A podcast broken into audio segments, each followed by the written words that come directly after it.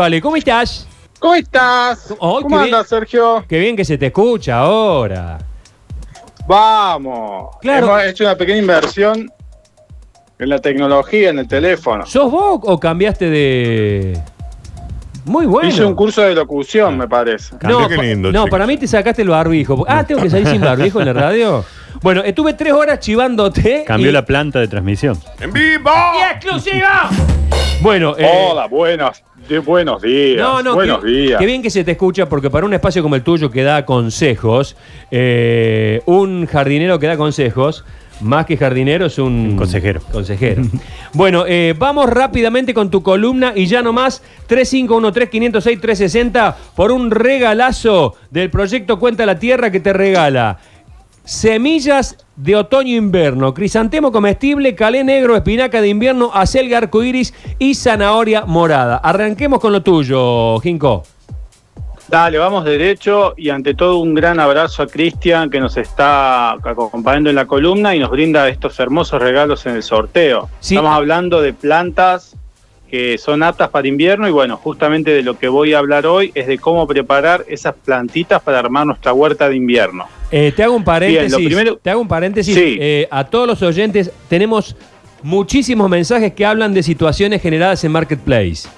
Muchísimas cuestiones a favor y muchísimas cuestiones en contra. Hay que tener Insisto, cuidado, muchachos. no hay aquí en Marketplace es un junta cabezas. Sí, nada más. Eh, en Marketplace hay gente honesta y gente estafadora como en todos lados. Vamos a leer los mensajes. Ténganos un poquito de paciencia. Estamos en nuestro espacio de jardinería. En un ratito vamos con ustedes. Dale, Ale, vamos.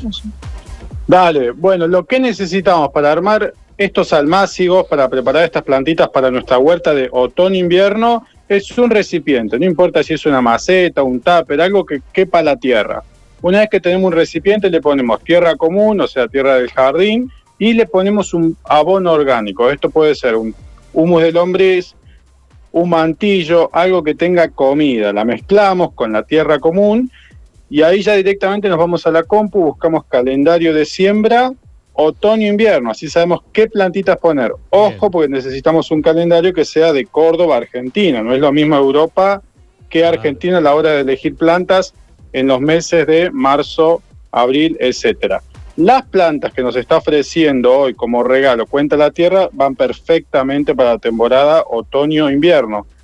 Por ejemplo, espinaca de invierno, acelga, zanahoria, todo eso funciona en la huerta de invierno. Una vez que tenemos el recipiente, la tierra, sabemos que Ah, está Elegimos. la señal. Dale. yo recomiendo tres especies más y ahí nos vamos directamente a poner nuestras semillas en el lugar que elegimos. ¿Te estás moviendo, Ale? Ale, ¿te estás moviendo? No me estoy moviendo, estoy quieto.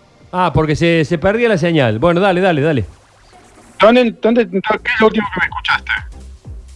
Seguí, seguí nomás, seguí. Dale, una vez entonces que tenemos el recipiente con la tierra, el abono y ya sabemos qué poner, vamos a elegir tres especies. Yo recomiendo a la gente que nunca tuvo huerta que empiece con tres especies nomás y a plantar. ¿Cómo plantamos? Ponemos las semillitas y estas las tapamos nomás con 3 centímetros de tierra, regamos y todos los días este pequeño recipiente al sol y a la tardecita nylon para que se mantenga el calor de ese sol que tuvo en la tarde. Todo esto lo vamos a hacer durante cinco días hasta que empiecen a aparecer los primeros brotecitos de la semilla.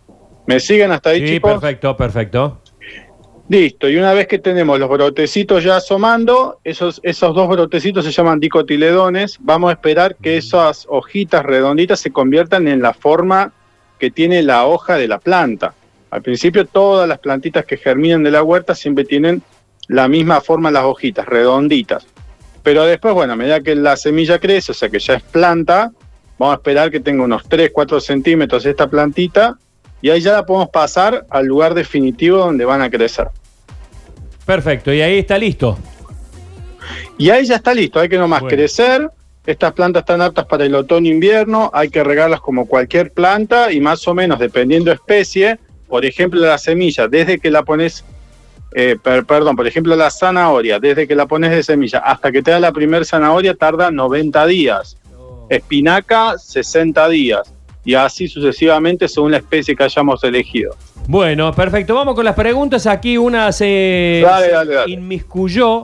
Dice, Sergio, está saliendo el sol. Sí. Tu chogui no falla. Cuídalo mucho. Es verdad.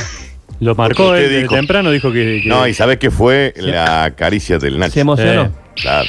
Mirá, qué emocionó que estás. Vos sabés que el chogui, eh, yo no sé si va a querer que le haga una foto. Eh, el chogui es 17 veces más chico que un colibrí. Es muy pequeño. Pero vos lo mimás, Y- lo mimás un poquito Ah, y es como que y se agranda un el poquito. tamaño de un pelícano. Es como un. Como es un un, pelícano, Un sí. monkey. Sí. Claro. Es un poquito de... Pero un pelícano. ¿Sí? De ser una cosita tipo un botón a un pelícano. Sí, es Godzilla. De la- Depende, depende un poquito del, del, Del amor. del mimito. El amor. ¿Me lo del acaricia un poquito? Ah, bueno, está. Mira. Ahí está. Ahí empieza a Ahí se crecer. quedó calladito. Ya casi Eh, perdón, perdón, Ale, porque estamos acá con el momento de... Estoy aprendiendo. Flora Estoy aprendiendo, no conocía esa especie de pájaro. El chihuahua. Ya, ya voy a hacerle una foto a mi chihuahua. Es chiquitito, es chiquitito, chiquitito. Pero, pero sabes cómo vuela, ¿no? Eh, Ale, ¿cómo protejo la huerta Sí. del frío? Eh, quiero participar por la semilla, dice Victoria Martínez. Bien, un, un consejo que también sirve para los árboles jovencitos, digamos que no tienen más de tres años, es taparlo con tela antihelada. La compramos en el vivero, ahora en un mes más por lo menos, y ya está. Con eso, a la tardecita lo ponemos, zafamos de, de las heladas. Bueno, fantástico. Recordemos que estamos regalando semillas. eh, que, ¿Cómo tienen que retirar la gente las semillas? Anticipáselo, Ale. Te cuento, una, el ganador lo va, se va a estar comunicando Cristian y le dice por dónde pasar. Recordemos que Cristian, eh, con Cuenta la Tierra y todas sus semillas agroecológicas y plantines, está en la huerta, perdón, está en la Feria Sí. Agroecológica de la Universidad Nacional de Córdoba los días sábados, desde las 10 de la mañana. Bueno, Bien. perfecto. Eh, una pregunta que a mí siempre me asalta para la época de la cosecha. Dice A ver. Rafa, Rafa, ¿cómo me doy cuenta cuando está lista la zanahoria o el rabanito porque están bajo tierra? No sé Claro. cómo hacer para saberlo. Bien, tenemos que ver dos cosas. Uno, que la, la zanahoria, a fin de cuentas, es la raíz de la, de la planta. La planta es esas hojas que vemos parecidas al perejil. Una vez que vemos que esa raíz asoma, podríamos decir, como la punta de la zanahoria, empieza a asomarse, que uno la ve, entre las, ho- eh, ve las hojas y abajo un poquito de zanahoria, quiere decir que ya está lista. Perfecto, perfecto. Claro como el agua clara. Chico, participo por Bien. las semillas para mi huerta, dice Cintia, que no hace ninguna pregunta. Hola Sergio equipo, preguntale al profe Alejandro, me salieron en el terreno una planta parecida a la yuca. ¿Es plaga? ¿Para qué sirve? No, no. José. Mirá, tendría que mandar una foto, Foto, a foto, ver qué, foto. qué especie de, de crasa es, eh, y ahí podemos ah, ver un poco, pero plaga no es, que yo sepa no, no es ese tipo de planta. Mandale al 35136-98047. Hola Sergio, para el doctor Planta, se está llenando de langostas grande mi patio. ¿Con qué se puede fumigar que no sea muy tóxico? Dice Darío el Flaco. Mirá, yo lo que le recomiendo son dos cosas. Tierra de diatomea, que es un, es un alga en polvo, que es un en insecticida natural, o sea, no contamina. Esto lo puede preparar en agua y fumiga la zona donde no quiere que estén estas langostas. Y si no, algo más químico, pero no tan fuerte, es este, la cautrina, Mm. que lo podemos encontrar en cualquier supermercado o ferretería. Preparamos y, y lo rociamos las plantas también. Hola equipo, pregunta, ¿cómo saco los caracoles del pimiento? Me lo comen todo, dice Avi, los caracoles. Está lleno de caracoles, con la humedad está los Sí, caracoles, viejo, Más con esta sapo. humedad empiezan a salir, hay unos caracoles que son subterráneos también, que También. tienen como una forma más de Sí. playa, parecen los caracoles. Bueno, una forma agroecológica, tomamos una tapita de un tarro de mermelada, una tapita vacía, ¿no? El tarro de mermelada y este le ponemos cerveza. Es un cebo que atrae mucho a los Sí. moluscos y una vez que lo consumen se mueren. Mira. O si no, compramos algún cebo que se le dice pellet en los viveros y ya está. Hay que poner cebo sí o sí. De líquidos de contacto no recomiendo. No, lo de la cerveza me dio resultado a mí una vez, ¿eh? Me, me había olvidado. Me Es había muy olvidado. Es muy bueno. Eh, Nos pre- chupamos con los caracoles. Un poco vos, un poco Un el caracol. lo- nos hacemos amigos. Compartido. Preguntale al profe de jardinería, tengo un limonero que se me llenó el tronco con puntos blancos. ¿Qué le puedo echar? Dice Silvia Roxana.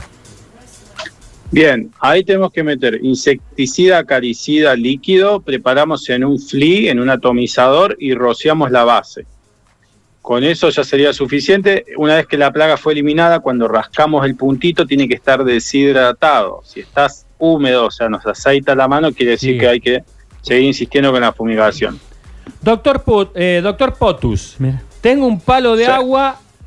Si le pongo crema fría, ¿se germina un palito bombón? No. Oh, qué bien, qué bien. No, ¡Qué imaginación, por mucho- favor! Mucho tiempo perdido. Yo tengo una pregunta, puede ser, que me la he encontrado en mi hogar. Por favor. Eh, Ale, Nacho eh, Alcántara eh, pregunta sí, que participa por la semilla. Por las semillas. Sí, lo atendemos. En estos días he visto mucho de esa montañita de tierra que queda por todos lados del patio, que no sé qué bichito es, pero recorres el patio y ves esos montoncitos de tierra. ¿Qué, qué se hace? ¿Serán esos grillo, topo? grillo ¿Qué topo. será? El grillo topo. Mira, te pregunto si vos ves que tu césped está feo. No por ahora. Sí. Bien, porque simplemente pueden ser bichos que subterráneos, como por ejemplo las isocas o las lombrices. Como últimamente tenemos cortas lluvias, pero con una tasa muy alta de, de agua, entonces se inunda, los bichos se ahogan, salen hacia afuera Ah, y bueno, empiezan a caer estas montanitas. claro. Como te digo, pueden ser bichos nocivos para el césped, como es la isoca, el grillo topo, o pueden ser otros insectos que no lo afecten. Bien.